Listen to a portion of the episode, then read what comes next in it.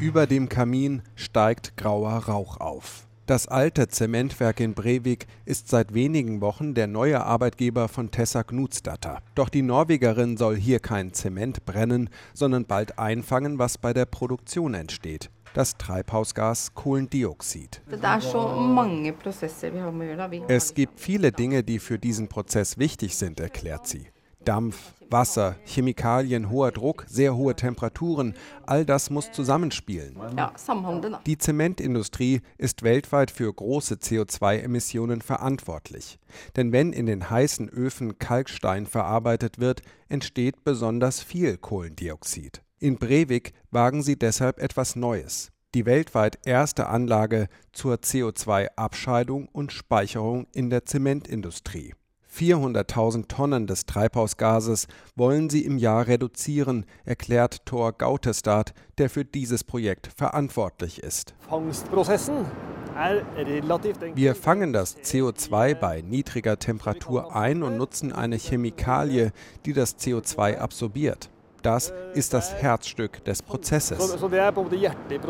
In speziellen Behältern werden die Abgase zunächst abgekühlt, dann wird die Chemikalie hinzugegeben und das Gemisch wieder erhitzt, um das CO2 völlig abzuspalten. Unter hohem Druck wird es dann schließlich verflüssigt, erklärt Gautestadt weiter. Energien die Energie für diesen Prozess kommt hauptsächlich aus dem Zementofen. Wir nutzen die Abwärme, also das, was sonst aus dem Schornstein kommt, leiten es um und nutzen es für den Prozess.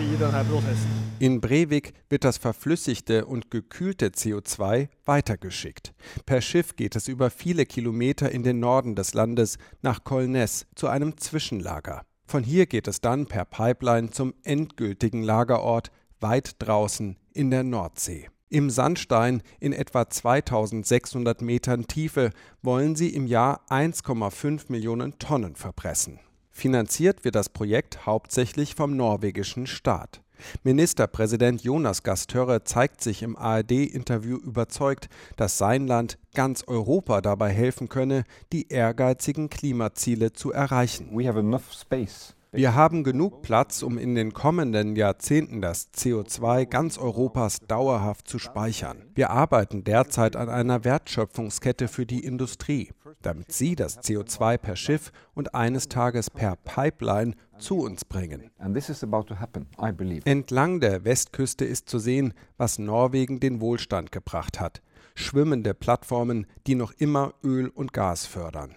Doch das Land will in wenigen Jahren seine Emissionen halbieren und investiert auch deshalb viel Geld in die CO2-Speicherung. Im Zementwerk in Brevik wissen sie, dass die Menge an CO2, die sie hier einfangen werden, für das Klima kaum einen Unterschied machen wird. Trotzdem soll ihr Pilotprojekt etwas bewirken, hofft Tessa Knutsdatter. Wir müssen hier etwas tun, sagt die Norwegerin, und wir müssen klein anfangen. Ich denke, wenn wir das hier zum Laufen bekommen, dann werden andere bald nachziehen.